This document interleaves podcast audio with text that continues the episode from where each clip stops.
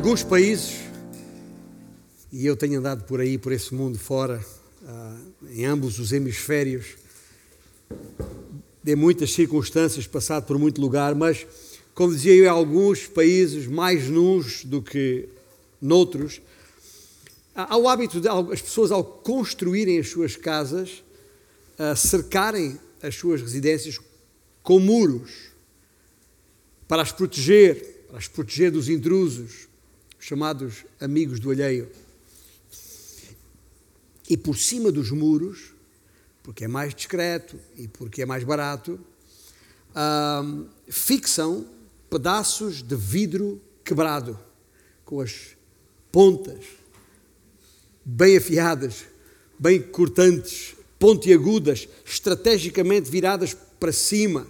Um cenário chega até a ser ameaçador, mas é essa a ideia para manter esses tais amigos do alheio à distância, para ao se aproximarem, tirarem da ideia a, que, a possibilidade de trespassar a propriedade, de invadir a espaço que não lhes pertence.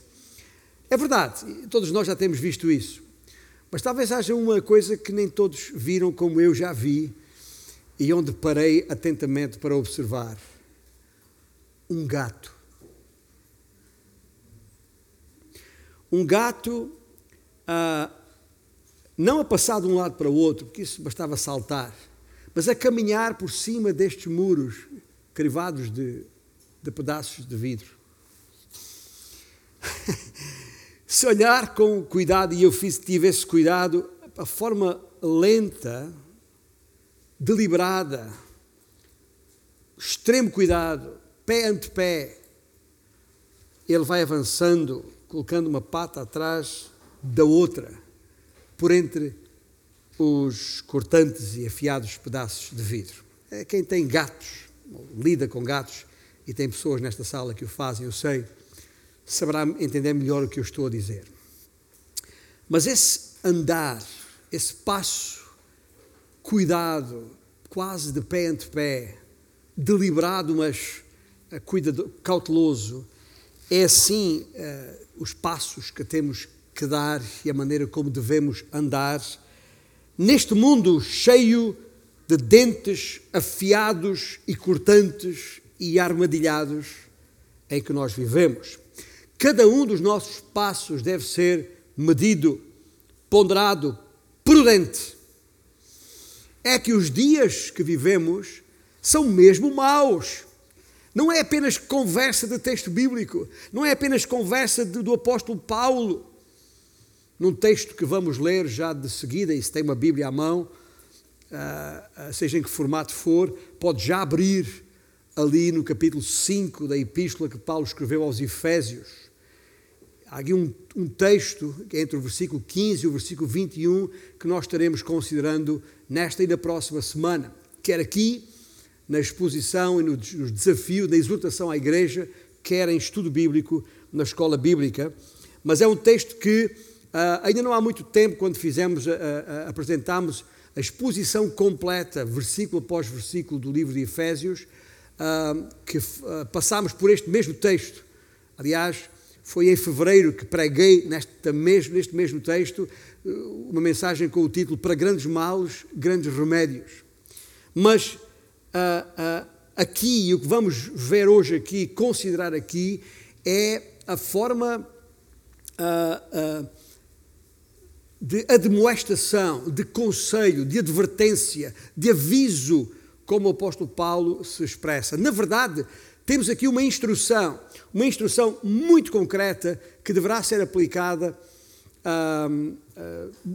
em diferentes áreas da nossa vida. Aliás, áreas que o apóstolo Paulo, depois deste versículo 21, até onde vamos ler a seguir, uh, depois trata, quer na vida conjugal, quer na vida parental, na vida familiar, portanto, na vida profissional, até dentro da própria igreja, uh, os vários contextos de vida que, em que nós podemos circular, esta demonstração serve de base para nos orientar a viver justamente nesse sentido. Abriu lá, estamos em Efésios capítulo 5, versículo 15, ah, onde lemos o seguinte: Portanto, Vede prudentemente como andais, não como néscios, e sim como sábios, remindo o tempo, porque os dias são maus. E por esta razão, não vos torneis insensatos, mas procurai compreender qual a vontade do Senhor. E o texto continua dizendo: Não vos embriagueis com, com vinho, no qual há dissolução, mas enchei-vos do Espírito, falando entre vós com salmos, entoando e louvando de coração ao Senhor com hinos e cânticos espirituais, dando sempre graças por tudo a nosso Deus e Pai, em nome de nosso Senhor Jesus Cristo. E termina dizendo: sujeitando-vos uns aos outros no temor de Cristo. Pois bem, estes versículos 18 a 21 vamos tratar, permitido Deus, na próxima semana. Mas hoje vamos concentrar a nossa atenção nos primeiros três versículos que acabamos de ler, versículos 15, 16 e 17.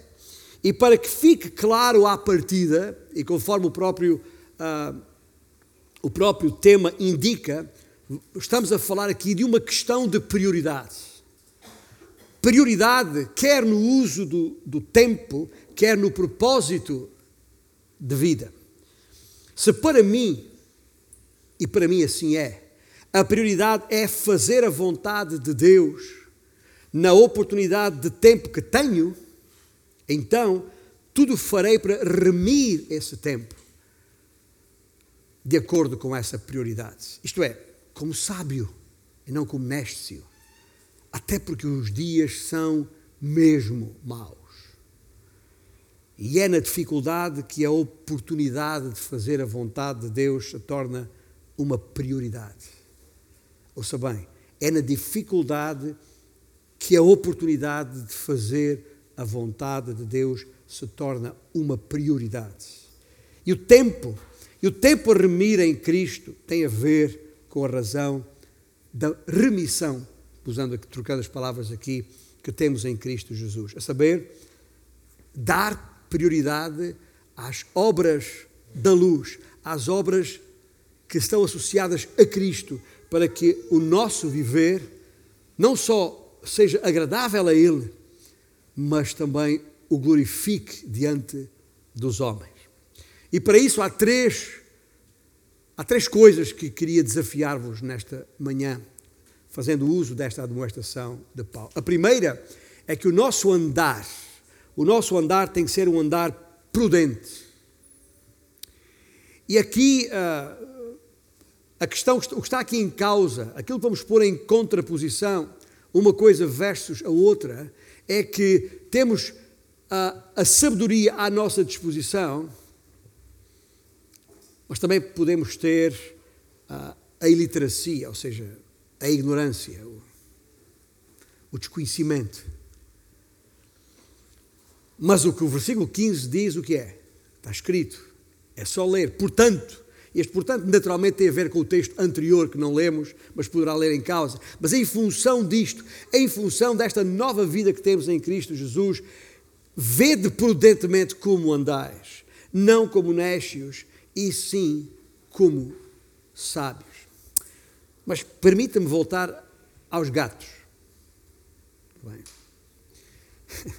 É, é que veio-me à memória, enquanto pensava neste texto, uma imagem da minha meninice, quando tantas vezes sentado na sala de estar da casa dos meus pais, ah, lá em Beja, de onde, ah, como sabem, sou oriundo, e nessa sala de estar, sentado tantas vezes, olhando para a janela, para, para fora, onde tínhamos uma varanda, e quantas e quantas vezes, de vez em quando, passava um gato por sobre a varanda.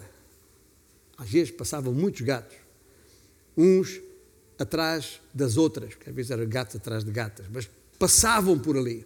Aquele espaço onde nós normalmente encostamos os braços para olhar para fora, estava exatamente no mesmo nível dos telhados do, vizinhos. O nosso prédio era um pouco mais alto, então os telhados vizinhos estavam exatamente na mesma altura do parapeito da nossa varanda. Era, era ponto de passagem dos gatos. De um telhado para o outro, passavam por ali. Eu não vou nem contar para se ainda sou processado aí por algum amigo dos, dos animais, das, das, das, coisas que eu fiz em menino com aqueles gatos. Mas isso é outra, outra história.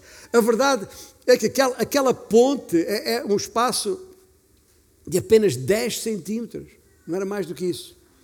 E, a, a, e alto para o, o, chão cá embaixo. Eles passavam ali tranquilamente, a pé ante pé, com o cuidado próprio de um, de um gato.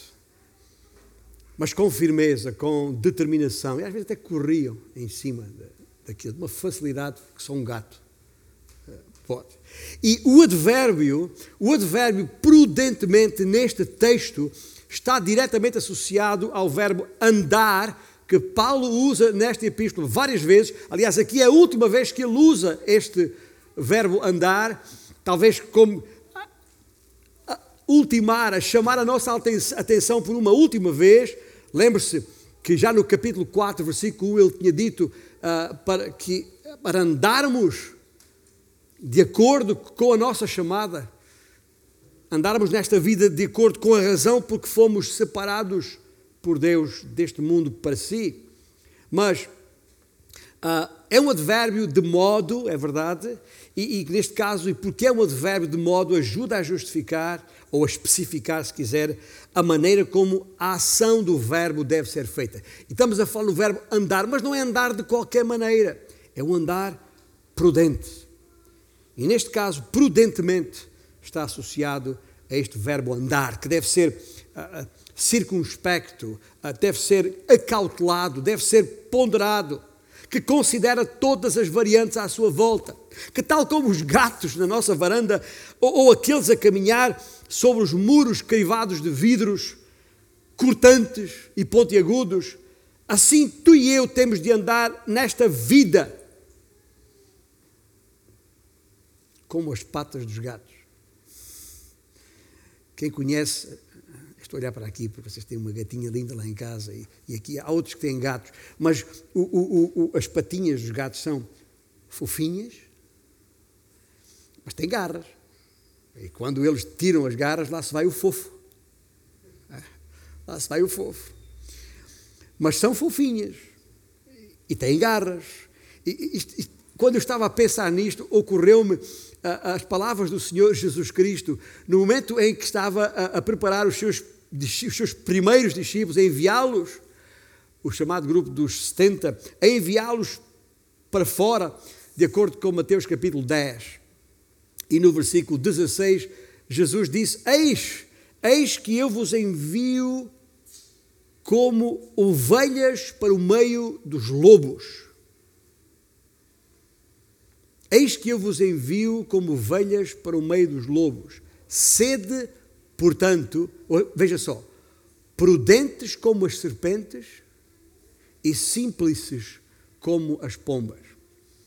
Está a pensar, o que é que isto tem a ver com, com as patas dos gatos? Tem.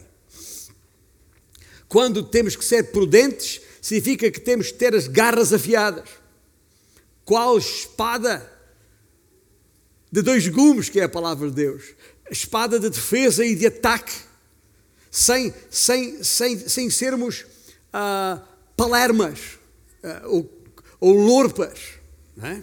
sabendo que o terreno que pisamos é hostil e armadilhado, agreste aqui, pantanoso ali, mas um terreno difícil.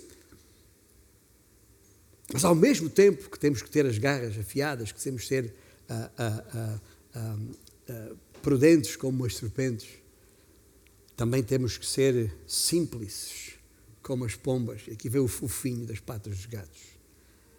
Simples, pacíficos, sem artimanhas, sem nada na manga, nada desejando de mal a ninguém e, ninguém, e a ninguém fazendo qual, qualquer mal que seja. Cada passo tem de ser cauteloso. Não podemos passar por nenhum destes dias maus a que Paulo se refere de maneira descuidada, como néscios. Ah, eu sei que é uma palavra que nós não usamos todos os dias, mas se for ao dicionário como eu fui, você vai encontrar palavras muito interessantes, sinónimos de, de. O, o é o imbecil, é, é, o, é o parvo, é o estúpido. É o estulto, é o inábil, é o inepto, ou seja, sem aptidão, é o iletrado. A iliteracia caracteriza a sua vida. É aquele que quer dizer que tem falta de conhecimentos básicos. É o analfabeto espiritual. Não, não podemos ser assim. Temos que ser como sábios. Ora, para o cristão, para o filho de Deus, para o verdadeiro discípulo de Cristo, andar prudentemente nesta vida significa andar segundo a sabedoria e a vontade de Deus, que está, aliás, referida no versículo 17 desse mesmo texto que lemos há pouco. É ver as coisas como Deus vê. É ter uma cosmovisão, ou seja, uma mundivisão bíblica. É poder olhar a cada a muro, a cada uh, parapeito de varanda desta vida, por mais armadilhado que, que, que, seja ou que esteja, é poder ver, olhar para isso com os filtros de Deus, ou seja, a palavra de Deus. É preciso saber qual é a razão do nosso viver. É preciso saber porque é que estamos passando por aqui. Qual é a finalidade da vida, afinal é ter a noção da responsabilidade que fomos incumbidos. É por isso que, em primeiro lugar, precisamos de, de, de ter um andar prudente. Mas precisamos de uma segunda coisa. Precisamos de um viver consciente. E quando falo em viver consciente, lembra-se que eu falei há pouco na introdução a respeito do propósito daquilo que desta demonstração de Paulo que uh, vos trago aqui. É a questão da, do, de perceber a diferença entre oportunidade e dificuldade. É a capacidade de perceber que qualquer dificuldade na vida pode ser uma oportunidade, é uma oportunidade que Deus nos dá para correspondermos à, à razão do nosso viver, na Sua presença. E é isso que o versículo 16 nos traz. É preciso remir o tempo porque os dias são maus. Provavelmente esta é a parte deste texto base uh, que escolhemos para hoje, é a parte mais fácil para as pessoas perceberem nestes, nesta, na vida tal como ela está hoje. Porque nestes últimos tempos, seja nas conversas com vizinhos e colegas, estou a falar das conversas mais banais em que ouvimos comentários do tipo: ah, isto não está fácil ou, ou, ou a, a vida é madrasta, ou um, isto está mal, ou as coisas vão de mal a pior, sei lá, frases mais banais que ouvimos, sempre a propósito de qualquer circunstância de vida. Mas isto a nível de, de vizinhança, quase. Mas quando pensamos à, à, escala global, à escala mundial, e para isso basta acompanhar as notícias que vão saindo eh, quase minuto a minuto, nos órgãos de comunicação social, para percebermos então que as coisas estão mesmo mal. É, é a pandemia causada por, por esse tal de coronavírus, até mais ou menos até à hora em que, vos falo, estamos a falar em, já contabilizados mais de 216 milhões de infectados e de, destes dos quais 4 milhões e meio de mortos. Isto é perturbante, isto é apenas em ano e meio apenas em ano e meio. Perturba. Perturba quando olhamos para os conflitos armados que estão ah, ah, em, todo, em todo o mundo. Estou a falar desde o Afeganistão, que está na ordem do dia, a Índia, que não deixou de estar na ordem do dia, a, Myanmar, a, ao Iémen, nomes que a gente nem se lá no Médio Oriente já, a própria Palestina, a Síria. Uh, e se passarmos para o lado, lado do, do Atlântico, olha o que se passa no Haiti, na Colômbia e nos países circunvizinhos. Estava a olhar no site das Nações Unidas uh, a este respeito. Neste momento já se atingiu o número recorde de 82 milhões e 400 mil refugiados, deslocados, pessoas que foram desarraigadas do seu, da sua casa, do seu, do seu país, e estão por aí procurando que os recebam e morrendo nesses mares, morrendo nessas nesses montes, nessas fronteiras, aqui e acolá. Os desastres naturais sucedem-se e vêm os cientistas a falar das alterações climáticas, como se nós que conhecemos a palavra de Deus, isso fosse alguma, alguma surpresa. Não é Paulo quem nos adverte no capítulo em Romanos de que a terra, a terra geme a um só tempo. E no mesmo dia, no mesmo espaço, passa de um, de um incêndio uh, para uma inundação. Assim. E gente, outra vez, uh, deslocada e morta, neste caso. É verdade. E isto sem falar no, no, nos índices de corrupção, de, de, de violência, de, que aumentam todos os dias. Quem, as pessoas não confiam mais nos políticos, não há confiança. Este é o mundo em que nós vivemos, esta é uma realidade que não vale a pena tapar o, o, os olhos, porque é um facto diante dos nossos olhos, e isto tudo é por causa do pecado na vida do homem. Não é esta a vontade de Deus. Não foi assim que Deus planeou as coisas. Mas o homem criou as condições necessárias para chegarmos a este ponto. Nós chegamos até a parar para perguntar: mas será que o mundo enlouqueceu? O que é que eu vou fazer diante de uma realidade destas? E pela palavra de Deus percebemos que a tendência das coisas não é animadora, não só por, por, por as notícias que vão chegando a nós, isto está de facto cada, está indo de mal para pior, mas a Bíblia também já nos alertou para isso. Nós devíamos saber disto. Gente, isto não vai ficar tudo bem, como se diz por aí. Isso é conversa de homem. As Escrituras dizem que, tal como foi nos dias de Noé, assim será nos dias em que o Filho do Homem se manifestará. Jesus mesmo falou isto. Assim como foi nos dias de Ló. Ou seja, vai chegar um momento em que a corrupção, a, a, violência, a imoralidade no coração do homem atingirá proporções tais em que Deus diz: chega! Não suporto mais isto e põe fim às coisas e trará juízo sobre a terra. Isso nós sabemos, a Bíblia é muito clara sobre isso.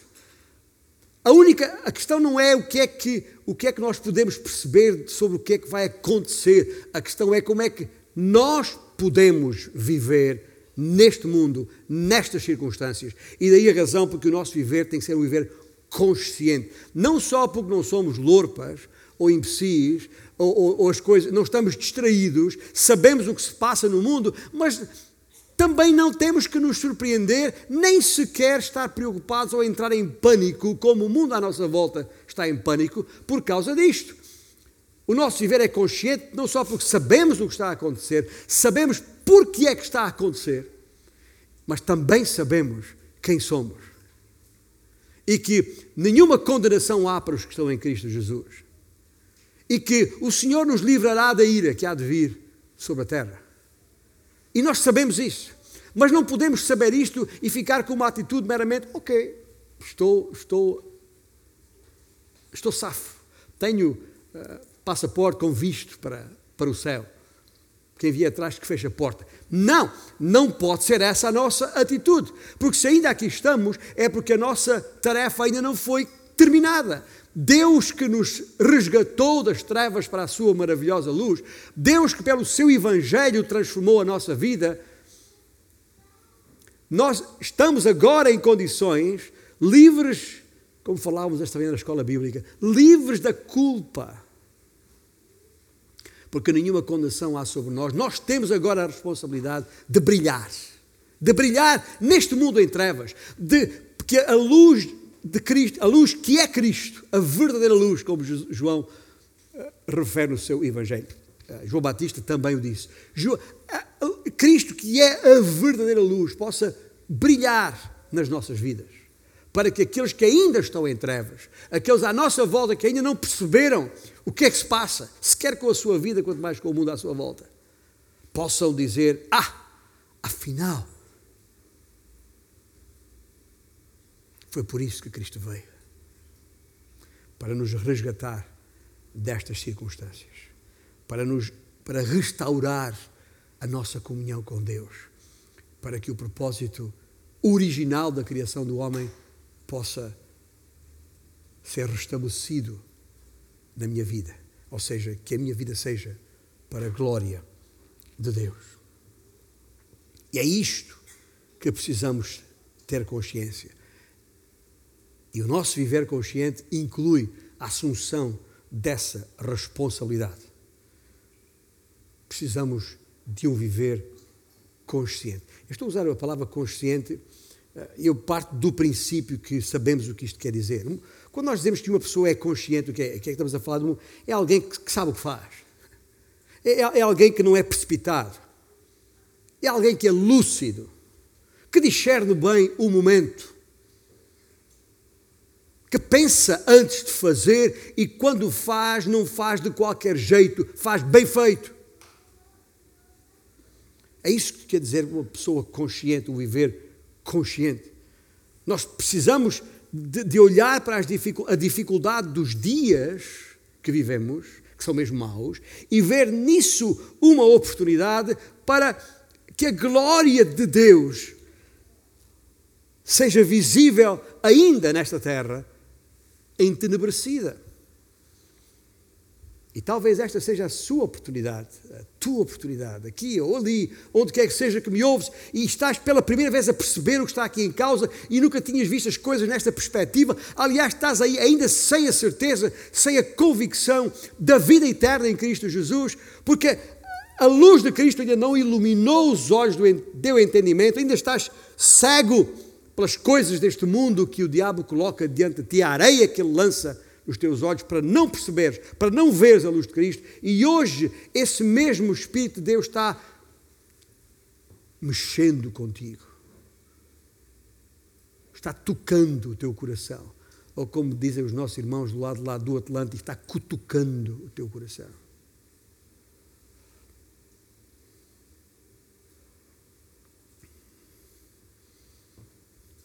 Então, acorda.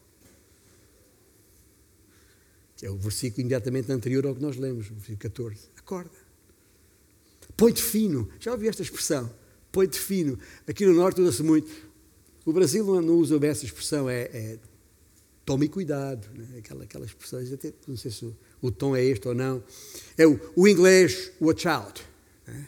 É, o português é põe-te fino. Põe-te fino. Ah, quando tens que escolher a profissão a seguir, põe-te fino. Quando tens escolher a mulher ou o homem da tua vida, põe-te fino ou fina. Quando entras na internet, por mais inocente que seja a intenção, põe-te fino.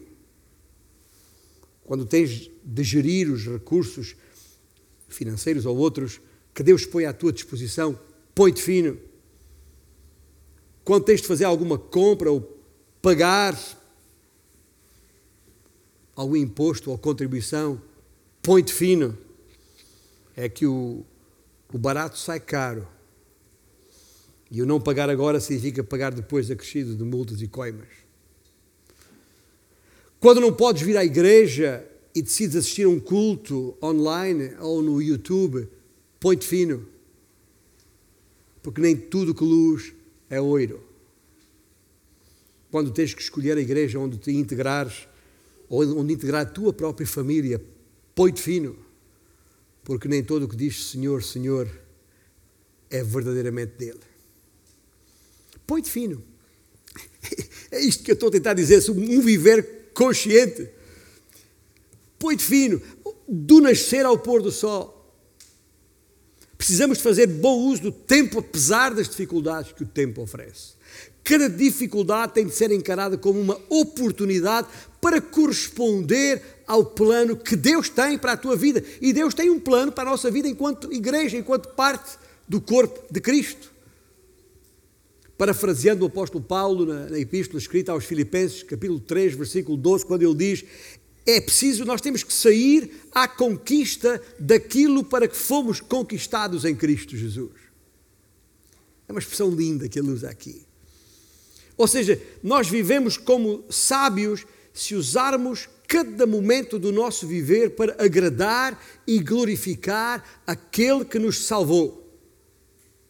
Essa é a razão porque, como disse há bocado, fomos tirados das trevas para a sua maravilhosa luz. É Pedro, o apóstolo Pedro, na, na, na, no segundo capítulo da sua primeira epístola. lá nos versículos 9 e 10, quando ele diz: Vós, porém, sois raça eleita, sois sacerdócio real, sois nação santa, povo de propriedade exclusiva de Deus. Quem é que nos comprou com o seu precioso sangue, afinal? Para quê? Para quê? Está lá. A fim de proclamardes as virtudes daquele que vos chamou das trevas para a sua maravilhosa luz. Gente, está vivo ainda à face da terra, pertence a Cristo, faz parte do seu corpo, é por isso que vives. É por isso que nem Covid, nem outras vidas quaisquer te levaram ainda. Porque ainda o Senhor espera de ti a proclamação da sua graça, da sua graça salvadora, a proclamação das virtudes que há em Cristo Jesus. E para isso precisamos conhecê-lo, obviamente.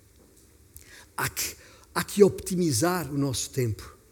Isso quer dizer tirar o máximo do nosso tempo, aproveitando ao máximo para um propósito que é o máximo.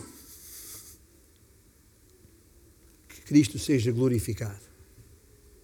Alguém disse, e nestes dias estava a, a referir essa frase a um, a um irmão nosso aqui, uh, podemos aproveitar quase todo tipo de desperdício, excepto o tempo. Podemos aproveitar quase todo o tipo de desperdício, excepto o tempo.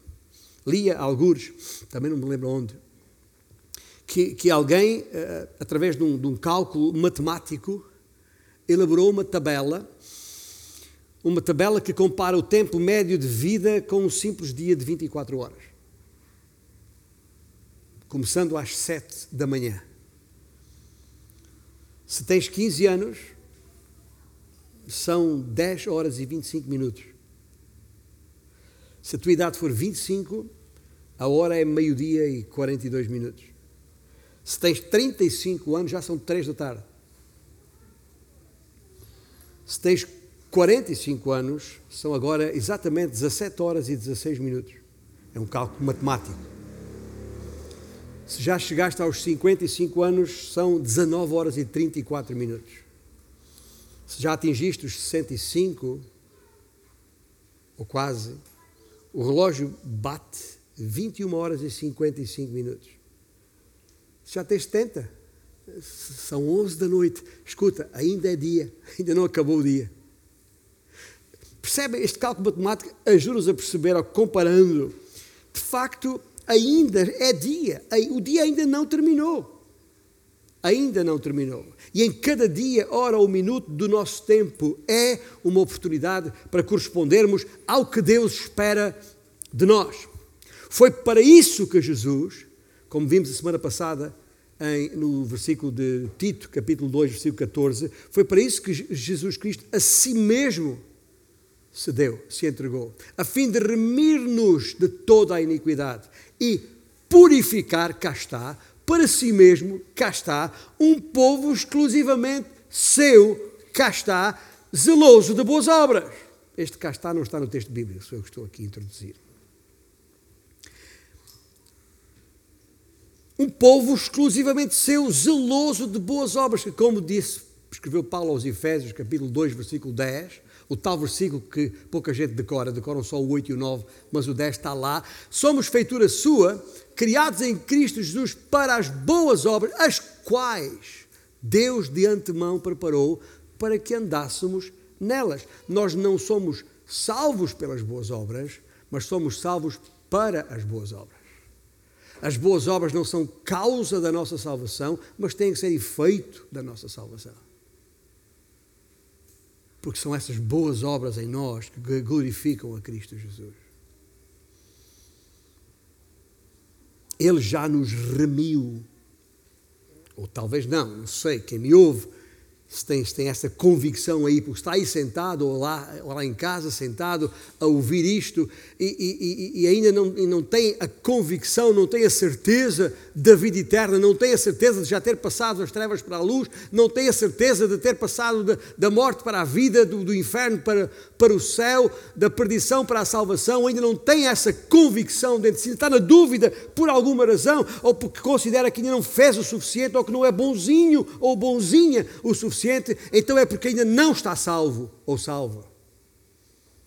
Porque se verdadeiramente nasceu de novo em Cristo Jesus, é habitado ou habitada já pelo Espírito Santo. E é esse Espírito Santo que dá essa convicção que eu tenho aqui. Eu estou a falar com a certeza do céu como se já morasse lá há mil anos, não é porque eu seja melhor do que tu, não é porque eu mereça isso mais do que tu, antes pelo contrário. Mas é porque a minha salvação não depende da minha obra, ou das minhas obras, mas da obra de Cristo na cruz. Amém? Então, precisamos de perceber isso e que isso seja uma evidência contínua no nosso viver diário. De facto, os dias são maus, como Paulo diz.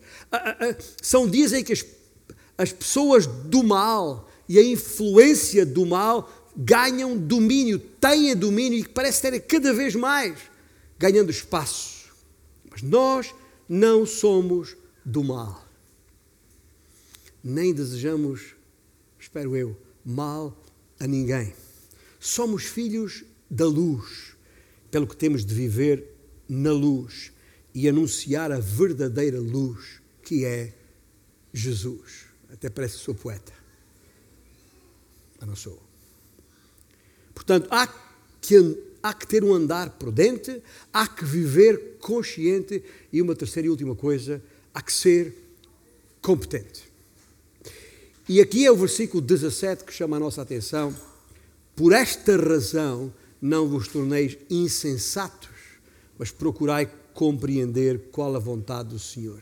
E aqui o contraste, aqui a contraposição deste ser competente eh, é para ser percebida entre a aptidão e a alienação.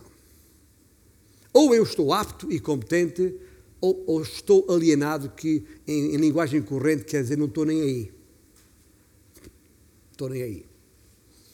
O nécio, ouça bem, isto é interessante, porque as palavras na língua original em que o texto foi escrito ajudam-nos a perceber as diferenças. O nécio, referido no versículo 15, é aquele que não sabe distinguir entre o que está bem e o que está mal falta ali qualquer coisa. Nós dizemos não está todo lá, não joga com o baralho completo. Não que eu seja especialista em cartas, não sou. Mas percebem o que isto quer dizer? Mas o insensato, no versículo 17, é diferente. Enquanto o nécio não sabe distinguir entre o que está bem e o que está mal, o insensato é aquele que sabe, sabe qual é a vontade de Deus, mas se comporta de maneira contrária. Quando podia ser zeloso e competente, opta pela alienação, alheia-se das suas responsabilidades, abdica de fazer o que lhe compete, afasta-se, desvia-se, distrai-se no caminho dos ímpios, assentando-se até na roda dos escarnecedores. É desobediente, é insensato, procura satisfazer as suas paixões, as paixões mundanas, é louco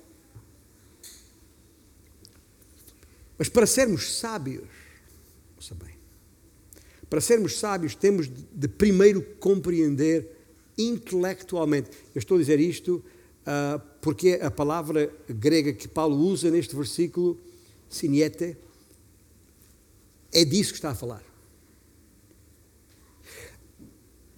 Sermos sábios, para sermos sábios, temos de primeiro compreender intelectualmente qual é a vontade do Senhor. Isto não é mera emoção. Não é. Tem que ter emoção, mas, mas não assenta na emoção, assenta no conhecimento. Ser nécio é achar que se pode fazer a vontade de Deus sem saber qual é a vontade de Deus. Esquece lá isso. vale a pena perder tempo aí. Ser insensato é saber qual é a vontade de Deus e não a fazer. É aquilo que eu chamo de criancice espiritual. Que está no versículo 10 desse mesmo capítulo de Efésios 5. Já, já ouviu aquela expressão que os adultos usam muito referindo-se a um jovem? É novo, não pensa. Já ouviu isso? É novo, não pensa, apesar de já ter idade para constituir família. Muitas vezes. Há um texto em Hebreus, semana passada lemos no capítulo 6 de Hebreus, mas antes, eh, um bocadinho antes, no final do capítulo 5 de Hebreus, há um texto que, que resume isto de uma maneira muito clara, que eu gostava que considerássemos aqui agora, neste momento. É assim que diz: a partir do versículo 11. O autor da epístola aos Hebreus, para mim terá sido Paulo, mas não necessariamente. A esse respeito, temos muitas coisas que dizer e difíceis de explicar. Porquanto vos tendes tornado tardios em ouvir? Pois, com efeito, ouça bem, quando devias ser mestres, atendendo ao tempo decorrido, tendes novamente necessidade de alguém que vos ensine de novo quais são os princípios elementares dos oráculos de Deus, quais são os primeiros rudimentos da palavra de Deus. E assim, continua, vos tornastes como necessitados de leite e não de alimento sólido. Ora, todo aquele que se alimenta de leite é inexperiente na palavra da justiça porque é criança. Criança do ponto de vista espiritual, claro está.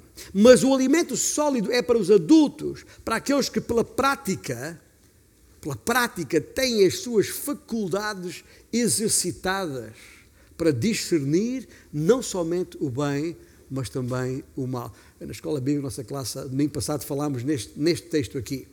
Não é ter consciência entre o bem e o mal, entre o certo e o errado. Isso qualquer pessoa tem. Não precisa ter o Espírito Santo para isso.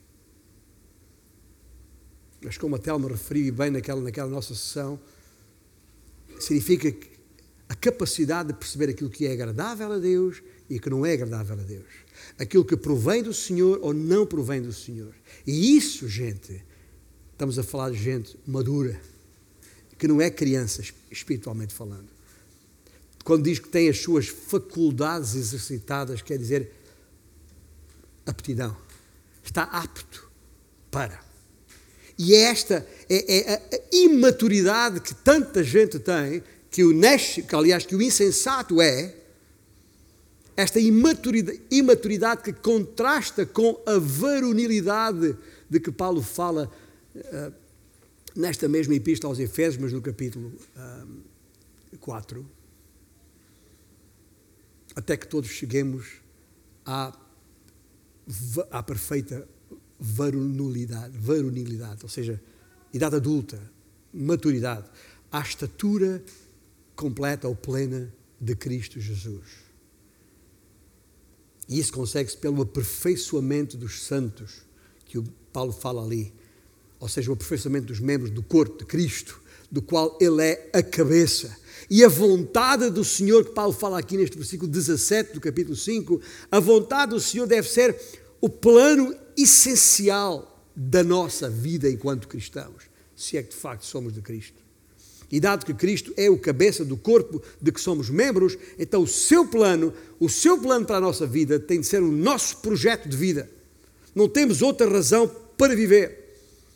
E a vontade dele, tal como está descrito nos versículos seguintes que trataremos na próxima semana, se Deus permitir, a vontade dele é, é, é que nos deixemos dominar por ele, pelo seu Santo Espírito é a Ele dar graças por tudo.